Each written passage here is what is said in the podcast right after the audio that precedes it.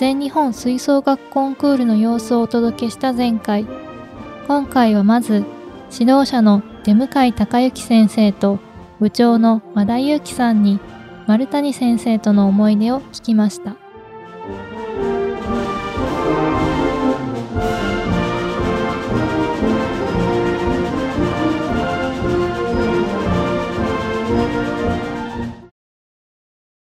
改めて、はい、この新しい淀床その関西は新淀床サンドを作っていくっていうところで大変だ、はい、まあ多分もう本当に大変だったと思うんですけど、はい、なんですかね引き継いだ時の思いっていうのはどういう気持ち？うん難しいですよねそこは。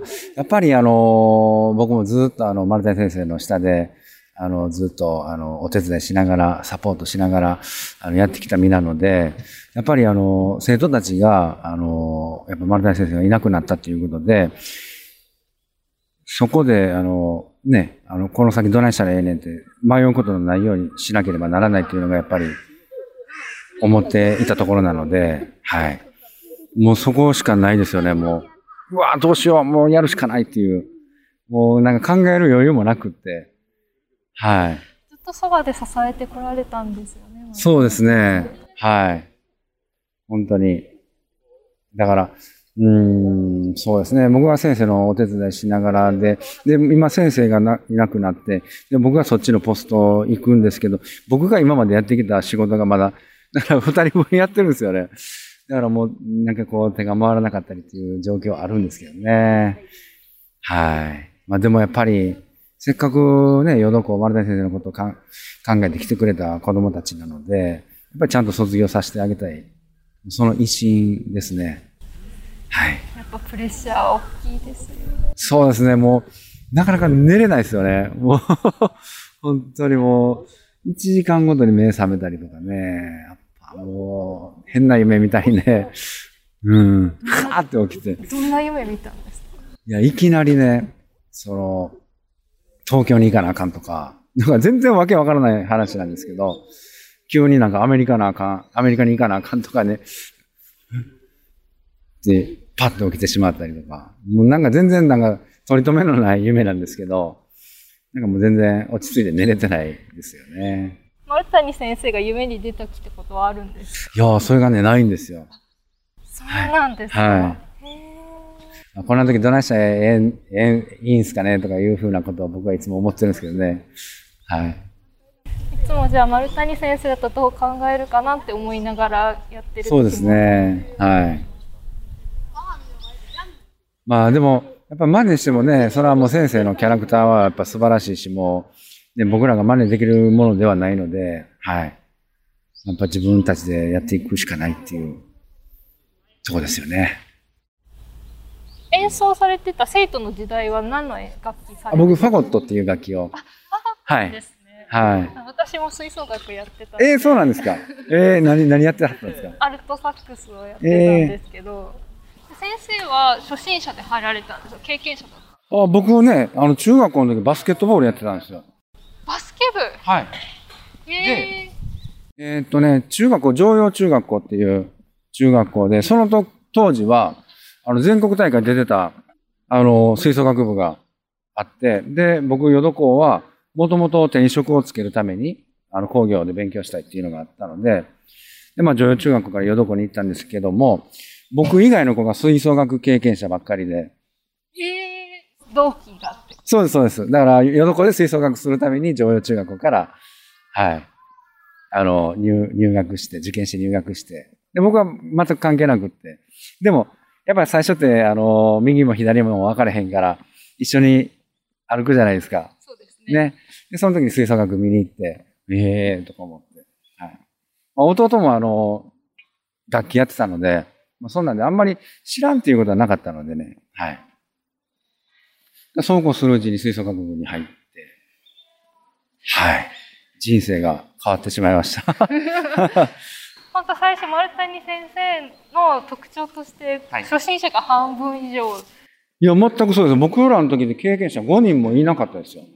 ええー、50人ぐらいで。はい。じゃあ本当に最初の最初音出すのでやっとくそうですね。なんかもういつも言われてましたもん。熊、熊に玉乗り教えてるもんようなもんや、言って。そうですよね。は発想以外は最初は好きなように吹かせるって聞いたことがあるんですけど。い。そうですね。あんまりこう、縛るというんかね、やっぱり、なるまでもうほっとくっていうのがね、うんなりだしたらもう自分らで勝手に練習し始めるので、楽しいと思ったらね、それまでも、まあ、基本ほったらかしですよね。ええええも悪いも。サックスもそうですけど、ファゴットも割と音がすぐ出ますよね。そうですね。はい。そこからね、うまく吹くのが難しい。ええね。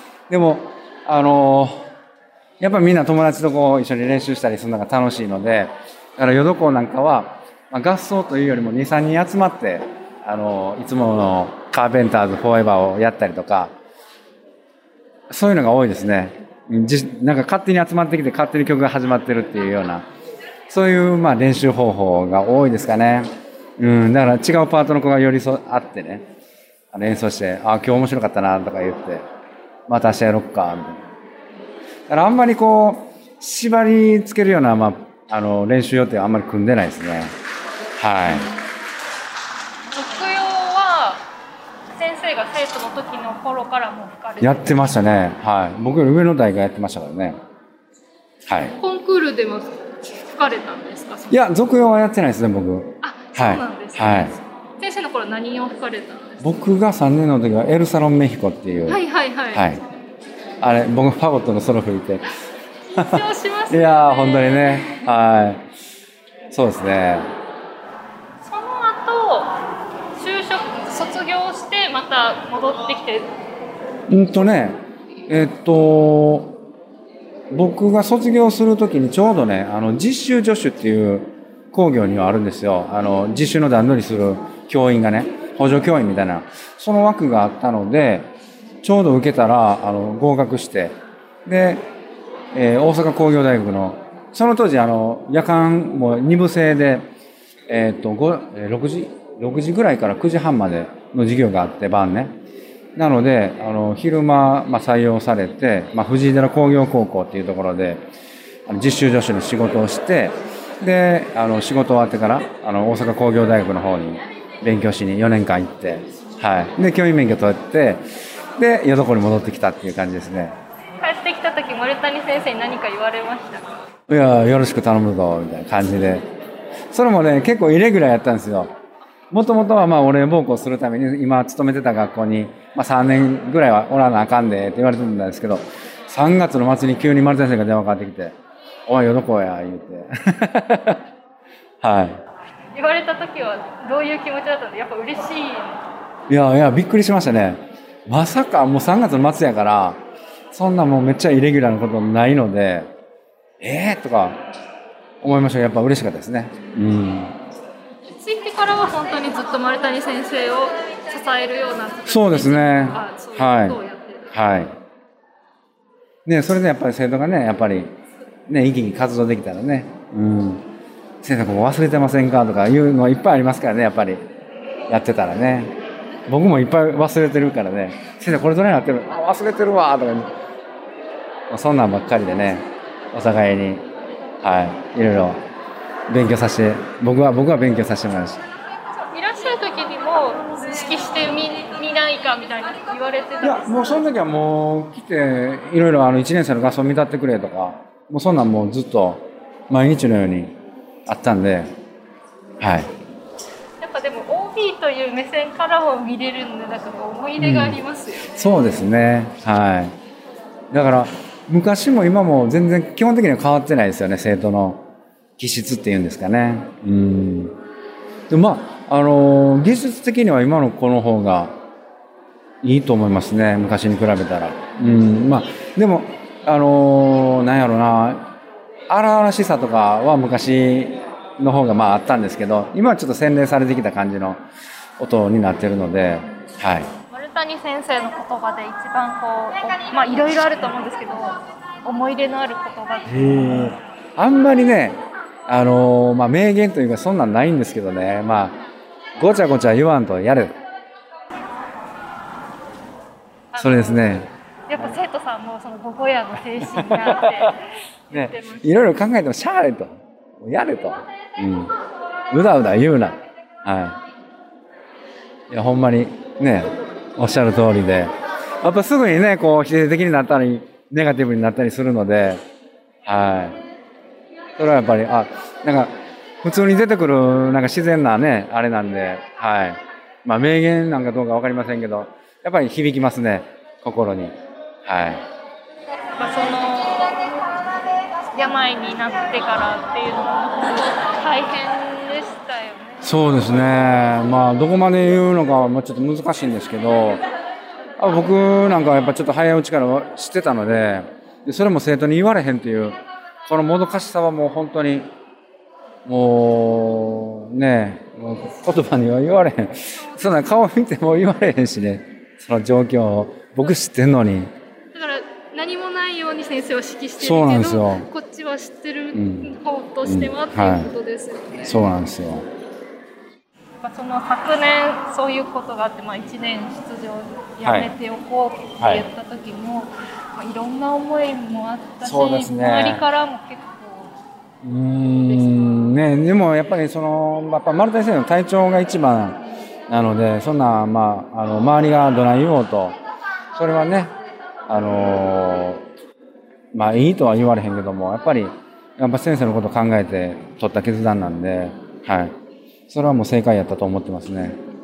うん、その先生が亡くなってそのさっき1時間しか出れないっていうことをおっしゃってたと思うんですけど、はい、やっぱりスタートし始めっていうのは立て直すのっていうの生徒たちの動揺とか元に現れてたりしたんですああもうそれはもうやっぱりねあのちょっとクラブに来られなくなった子もやっぱりいてますので。うん、もう学校来れなくなった子もいてますから、うん、それはもうちょっとやそっとでは、あの、もういろんなこうメンタル的に、そこはもうめっちゃ大変でしたね。うん。そこから立て直すためにはどういうふうな工夫をされて、されてたんですか？やっぱりもう一緒に楽しんでやるしかないし、あんまりそこ考えてるとね、やっぱどうしてもこう、沈んでしまうので、やっぱこう、舞台があったりとか本番があったりっていう、ちょっとあの、出始めたので、あの、そこはあの、佐渡豊先生も、あの、1万人の大工呼んでいただいて、はい。あの、なんか、元気出してもらわなあかんということで、あの、そういうお気遣いいただいたり、はい。そういう出番がいただいて、やっぱり本番があるとやっぱりそっちにベクトルが向きますので、はい。なんか OB と一緒に定期演奏会で演奏すると、はい、やっぱヨドコらしさが戻ってきて大丈夫だっていうふうに魚住さんおっしゃってたんですけどいやそうですね本当に。はい。やっぱねあの音はやっぱもう僕らがもう染みついてますから。うんそのサウンドがね。うんやっぱそれはもうやっぱり継続していかなあかんものやし。はい、まあ、多少方向変わるかも分かりませんけどでもやっぱりみんなでもがきながらやるしかないのかなと。改めてこの演奏終わったよどこらしさっていうのはどういうところにあると思いますか？やっぱもう生徒が生き生きして楽しく演奏してる姿かな。うんやっぱそういう姿になるとやっぱ音も変わってきますしうんやっぱ気持ちいいですかね。はい。もしその天国の丸谷先生に何か伝えるとしたらどういうことを報告したいですか？いややっぱ名古屋でちゃんとやってきましたっていう報告はしたいですね。なんか笑顔でこう見守ってくれてそうああいやほんまにね僕もねそう思ってるんですよ。はいもう絶対会場にいてはると思ってるしみんなも思ってると思いますあの時に丸谷先生の写真見た時もすごくなんかこうあったかい気持ちになったというか やっぱり一緒に写真そうですね。いやそれはね。はい。絶対にあの外せないのでそこはやっぱり。丸谷先生があったからこそなので。はい。練習も結構 OB の方いらして。いや、あんまりないんですけど、その、日曜日にちょっと2時間3時間レッスンしてもらったりとか、そういうことは、あの、やってます。はい。そうですよね。今日もさっきリハでいらして、指導してくださったっていう、はい、特にやっぱ今年はもう、毎週のように来ていただいて、はい。僕もそんな力不足やし、みんなでやろうって、あの、俺も見るわ、やってくれるわっていう OB がいっぱいおるので、助かります。はい。OB みんなで支えていこうそうですね。それはめちゃくちゃありがたいです。そういう思いを込めながら今日は式をってたんですか？うんやっぱりあのマーチもあのまあ、淀工らしさっていうんですかね。やっぱり、あの、正統に、もうきっちりとかっちりと。で、その中で、あの、音楽、歌う。はい。そういうふうに、あの、盛り上がるとか盛り上がって、ちゃんとこう、わかるような、はい。聞いててウキウキするような、そういうマーチ。で、で、俗謡はやっぱり、あの、そういう大阪のね、お祭りの表情、表現ができたのかな、というふうに、思ってます。ね、もうなんか生徒の表情からもうやりきった感が伝わってきますよ。すね、はい。まあ普段終わったらあんな感じなんですけどね、うわーってなってね、そんなにはピシッピシッってしてないんですけど、はい。まあいつもあんな感じなんで、ややるときはやるからね、うん、オンオフがもうはっきりしすぎてて。まあでもね、下手にこう、かしこまっている。あ、それはもう絶対丸先生も嫌いやから、うん。あんまり大人の縛りで、まだこっちやいうのもあんまりね、うん。そう生徒の自主性はすごい大事にされるっていうことだったんですけれどもその新体制になってからも何ですかね生徒たちから何かやろうみたいな、うん、逆にそ今の方がそういうのが大きいと思いますね。89割生徒で運営してる感じですね。はい。そうすることによって自主性も音に現れる、うんうん、やっぱ達成感もありますし、うんめっちゃよう考えてますしね。それはもうすごいですよ。僕がもう逆に勉強になります。はい。ああ、そんな考え方あんのかとか思ってね。まあ、これがまず今年の第一歩だと思うんですけれども、はい、これからどういう新たな喜びのサウンドをまた作っていきたいと思います。うんやっぱりあの、音楽なので、楽しくなかったらね、意味がないので、まあ、そこら辺を基準にですね、やっぱり楽しむためにはどうしていったらいいか。で、えー、その曲でもやっぱり、あの、もっと可能性がないかとか、まあ、あの、いろんな曲もチャレンジしていきたいなと思ってるんですけどもね。あの、今までやってきたことのないような曲とか。はい。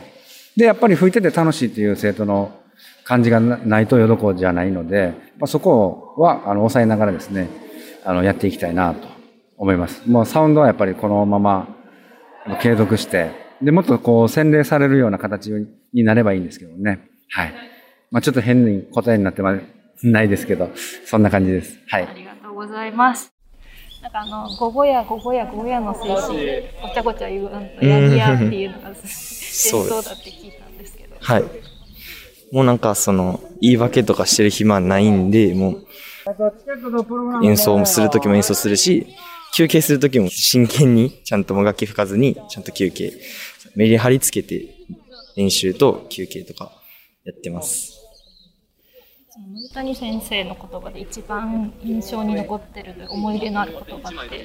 ああもうやっぱりそのごちゃごちゃ言わずにやるっていうのが結構印象に残ってて。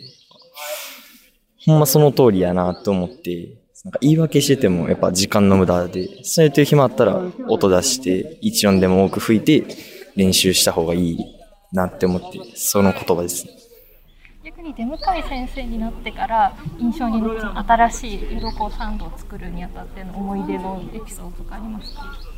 ああやっぱその結構受け継いでるもの丸谷先生が受け継いでるもの多いと思うんでなんか似てるところっていうのは結構多くてやっぱ生徒主体っていう演奏を心がけて自分たちもその変わってから一緒に生徒主体で意見言い合ったりとかして結果を生徒自体が導き出すっていう感じでやってました。やっぱそうすることで自分たちで考えて音を作る。そうですね。それにつながっていると思います。最初でも意見言いにくいなみたいな生徒さんもいたんじゃないですか、うん、います。でもやっぱそこは、やっぱ自分たちから喋って、その子たちも喋れるような環境を作ってあげるっていうのが大事だなと思ってて、なんか無理にその当てる、当てるとかでもなく、なんかみんなでその意見出すとき楽しい感じで笑う、笑いが多いんで、そこがやっぱ言いやすくなるようなところなんかなと思います。合奏とかにコンクールの練習になると、やっぱ先生も厳しいうん、そうですね。でもやっぱ自分たちがやっぱ最後作っていくんで演奏は。なんで、自分たちの方がお互いに厳しく、自分にも厳しくやってます。そして大会から1ヶ月後の11月20日、大阪城ホールで丸谷昭夫先生ありがとうの会が開かれました。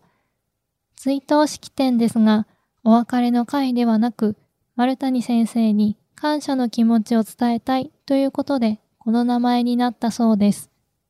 OB やお世話になった人、ヨドのファンの皆さんなど、会場には5000人以上の人が集まりました。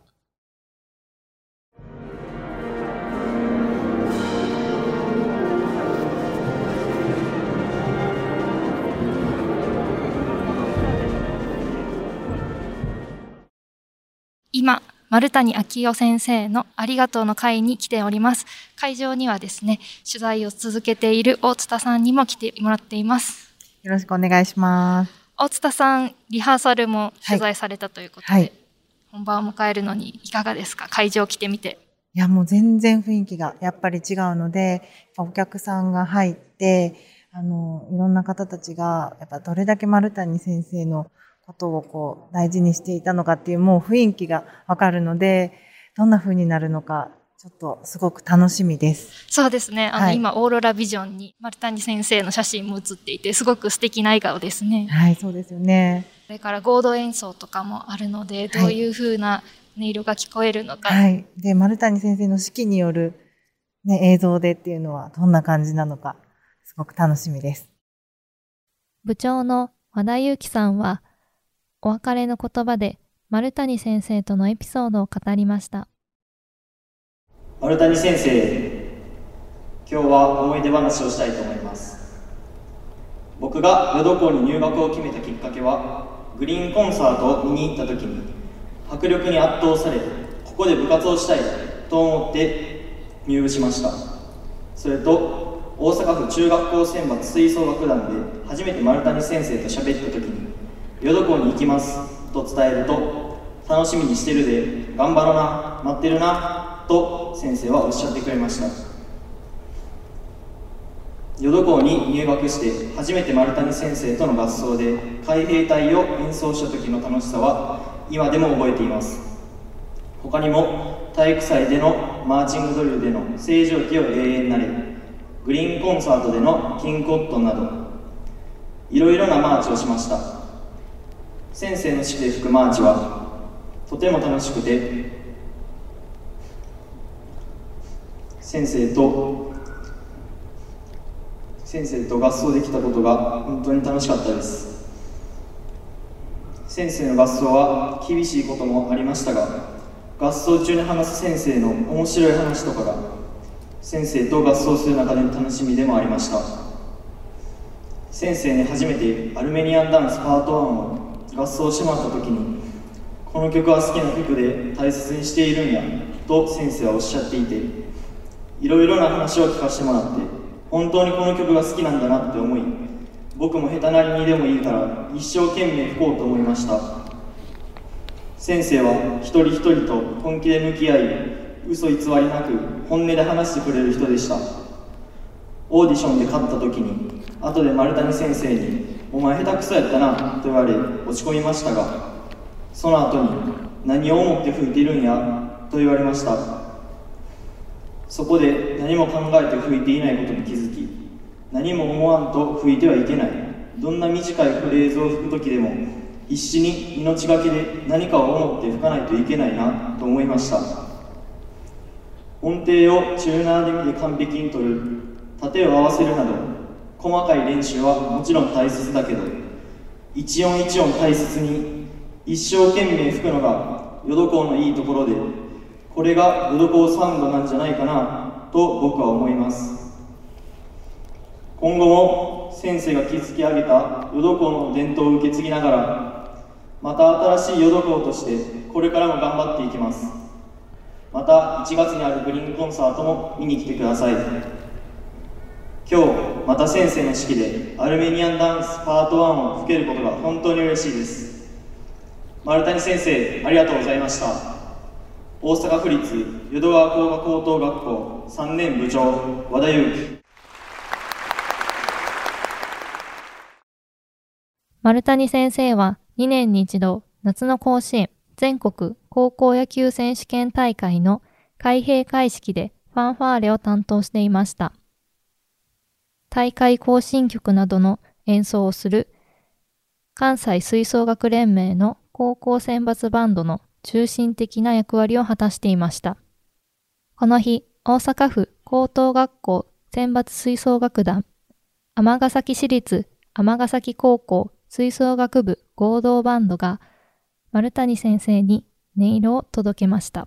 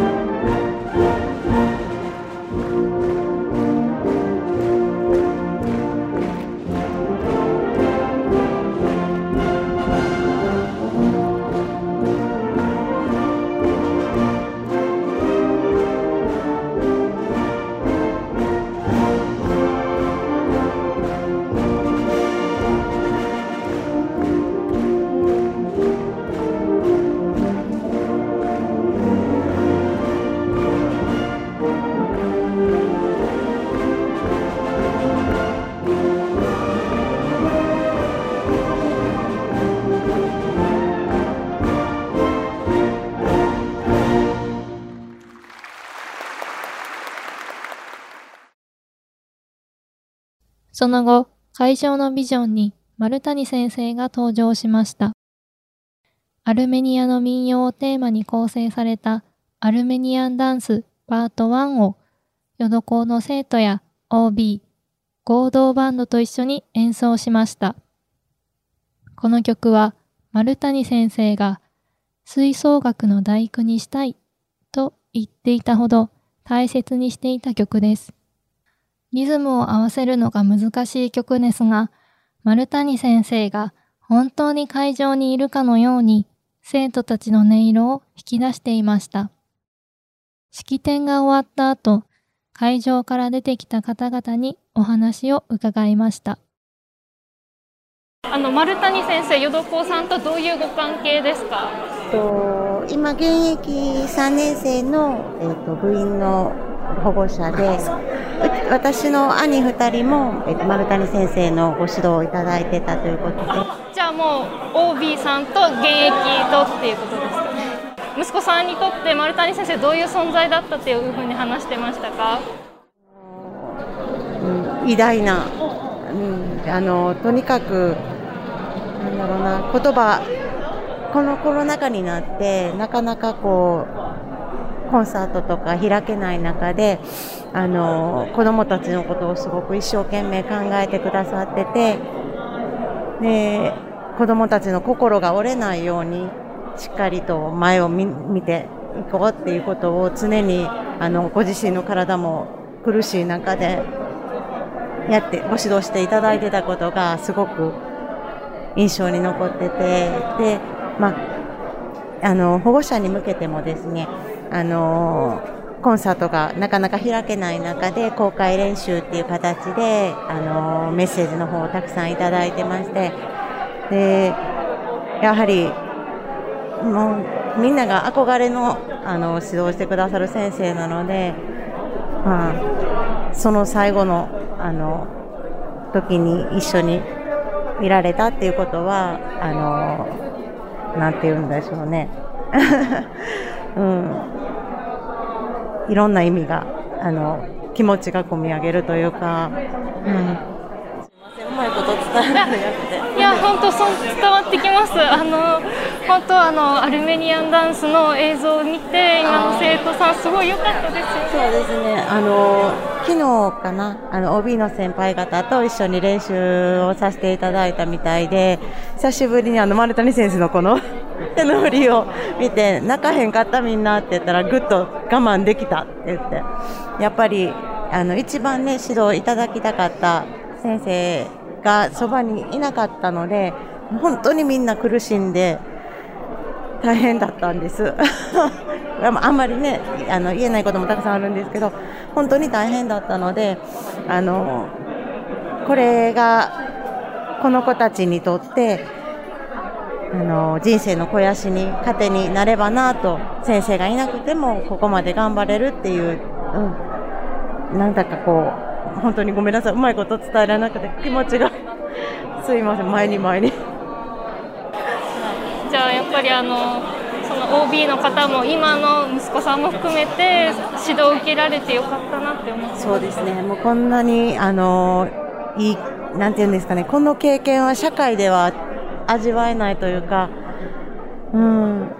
うちの兄も言ってましたけれども、うん、丸谷先生ほど頑張ってる人間を今まで見たことがないので自分が苦しい時に社会に出て苦しいなって本当に苦しいなって思った時に丸谷先生ほどまだ頑張ってないはずやってまだまだいけるって思うって言ってました、うん、なのであのね、今現役の子たちもそんなに一緒に降りる時間がなかったんで本当にかわいそうやなと思うんですけどあの残してもらった言葉たち OB の先輩方の言葉たちをたくさんこう自分の心に栄養にしてもらいたいなと思ってます。わかりました。ありがとうございます。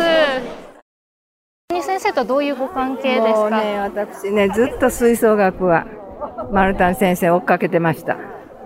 じゃあ吹奏楽ファンということで。ええ、でもうフェスティバルもみんな行きましたしね、毎年やったんですけど、もう残念です。いうところに魅力を感じていましたか？もうあの優しさ。すごいですね。生徒に対する優しさも。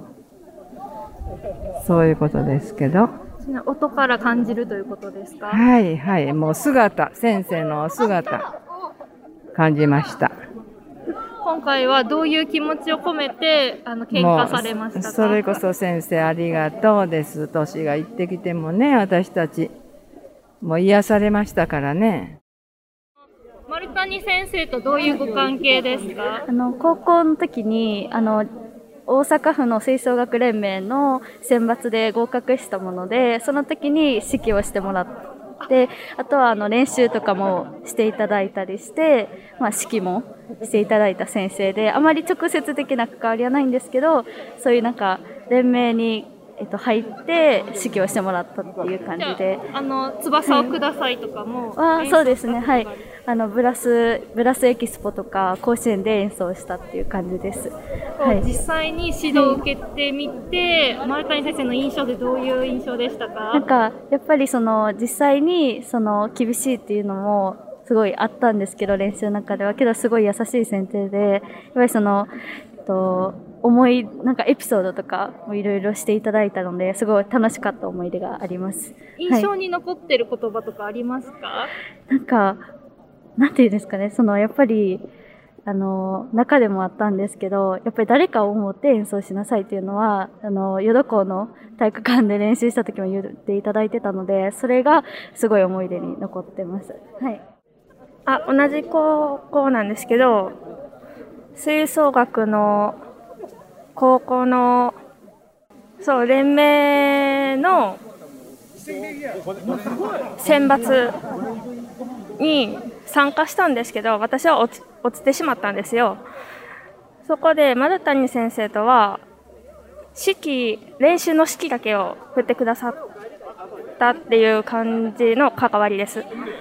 その練習で関わった丸谷先生の印象はどういどうでしたか？もう、一言で言えば、すごい、すごいっていう感じですかね。はい。今日、はいありがとうの会で、演奏してるのを見てどういう気持ちになりましたか、もう、感動、感動というか、そうですね。まあ、いろいろ思いが込み上げてくる感じです。谷先生とはどういうご関係ですか？あ、僕 OB なんで、あの、教え子です。はい。えっと、いつ頃の生徒さんになりますか、えーっと、卒業して20年経ちます。はい。えっと、その時は初心者で入部されましたか、はい、初心者で、楽器は何を担当されてましたか、とフルートをやってました。先生のい第一印象っての覚えてますか？おー、第一印象。あ、なんか、大阪のお おっちゃんって感じですかね。優しそうな。こう指導を、まあ、3年間こうずっと指導を受けてきて印象で変わりましたか？ああ、いや、そんなに変わらないですけど、厳しさもあり、それでも優しいみたいな感じですね。はい。僕なんかして怒られたことがあって、その時に多分ちょっと、めっちゃ、なんかイライラしたようなのが顔に出てしまって、そんな態度取ったやつ初めてやって言われたんが、なんか未だに印象に残ってますね。なんかなんてことしてしまったやろみたいな気持ちになりました。はい。こうあの先生の指導を受けたことが今のその社会でので生活する上で生かされてることとかってありますか？ああ、なんか人を思いやる気持ちというか、そういうのを持って日々やってます。それが、うん、そうですね。先生の、えー、なんだろう、教えてもらったことで一番印象に残っているというか、人のためにっていうか、そういうことですね。はい。今の淀高の生徒さんたちに何か伝えたいことありますか？えっ、と、途中で辞めたくなることもあるとは思うんですが、えー3年間僕やってよかったと思ってるんで、えーぜひ3年間頑張ってやってほしいなと思います。はい。最後に、ありがとうの会でバリトンサックスを担当していた、淀高 OB の方にもお話を伺いました。今日はどういう気持ちで演奏されましたか？そうですね、まあ、いろんな、こう、この1年ぐらいいろんな思いあったんですけども、まあ、本当にありがとうって先生に、あの、感謝の気持ちを伝えるっていうことが一番、あの、大きかったです。あのアルメニアンダンスの時に先生がこう指揮されてる映像が流れてましたけれども、本当になんかえ、ね、指揮してくださってるような感気持ちになれるかなというふうに聞いてても思ってたんですけど。そうですね、あの、現役の時とか、まあ、先生の指揮で、あの、演奏させてもらったことが、なんかこう、なんか現実が戻ってきたような、そんなような錯覚に陥るような、あの、感じはありました。現役の時もアルメニアン演奏されてましたか？そうですね。我々も高校生の、で、また、あの、先生だけじゃなくて、作曲者のアルフレッド・リードさんの、あの、指揮でも一緒にさせていただいて、あの、ヨドコがモデルバンドでいうので、まあ、そういったことも、あの、思い出しながら、ちょっと吹くことができました。いざ演奏してみて、いろんな方のいろんな思いが込められたアルメニアンだったと思うんですけど、いかがですか？そうですね。あの、皆さんやっぱりこう、集中力というか、あの、映像を見ながらこう、会うというところは、ある意味奇跡なのかなっていうような先生が、あのね、も持ってきてくださった、まあ最後の、何ですか、プレゼントのような気がしました。あの、映像だけですか、式って。あれ、実際にリズムっていうのは生徒さんたちだけで取られてるあそうです。あの、向こうの、あの、高校選抜の方のと、我々、ヨドコの方のバンドとで、もう、あの、映像の見て、そのまんま合わせたっていうのが、あの演奏でしたので。あのアルメニア私も演奏したことあるんですけどただでさえこうリズム取るのすごく難しいじゃないですか、それをさらにちょっと指揮映像流れてるといえ合わせるのってすごく難しかったんじゃないですか？そうですね。やっぱり練習の時は崩れたりとかですね、やっぱり何度かしてたんですけども、やはり今日はなんか先生が降りてきてたんじゃないでしょうか。ありがとうございましたっていう、あの、気持ちでみんな、あの、先生にこう、最後のね、あの、お届けができたのかなというふうに思います。先生のご指導の中で一番印象に残っている言葉とかありますか？そうですね。やっぱり、あの、どんな時も相手の身になって考えてするっていうことが、やっぱり、こう、社会人になっても、学生の時もそうだったんですけども、やっぱり社会人になってからもそういったことが生きているかなというふうに思っております。ありがとうございます。吹奏楽を愛し、どんな指導も妥協しない丸谷先生。教え子の方々は卒業して社会人になってからも先生の教えを生きる糧にしていました。生徒や OB だけでなく、ヨコのファンの方々も同じように先生へありがとうという気持ちが溢れていました。そしてそこに今のヨドコが新たな息吹を吹き込んでいます。最後まで聞いてくださりありがとうございました。この番組に関するご感想をお待ちしております。概要欄のフォームからお寄せください。ヨドコに関する記事も概要欄に掲載しております。このほか本編で語りきれなかったこぼれ話を魚住ゆかりさん、大津田幸さんと一緒に語る番外編を後日楽屋裏でお届けする予定です。こちらもぜひ聴いてみてください。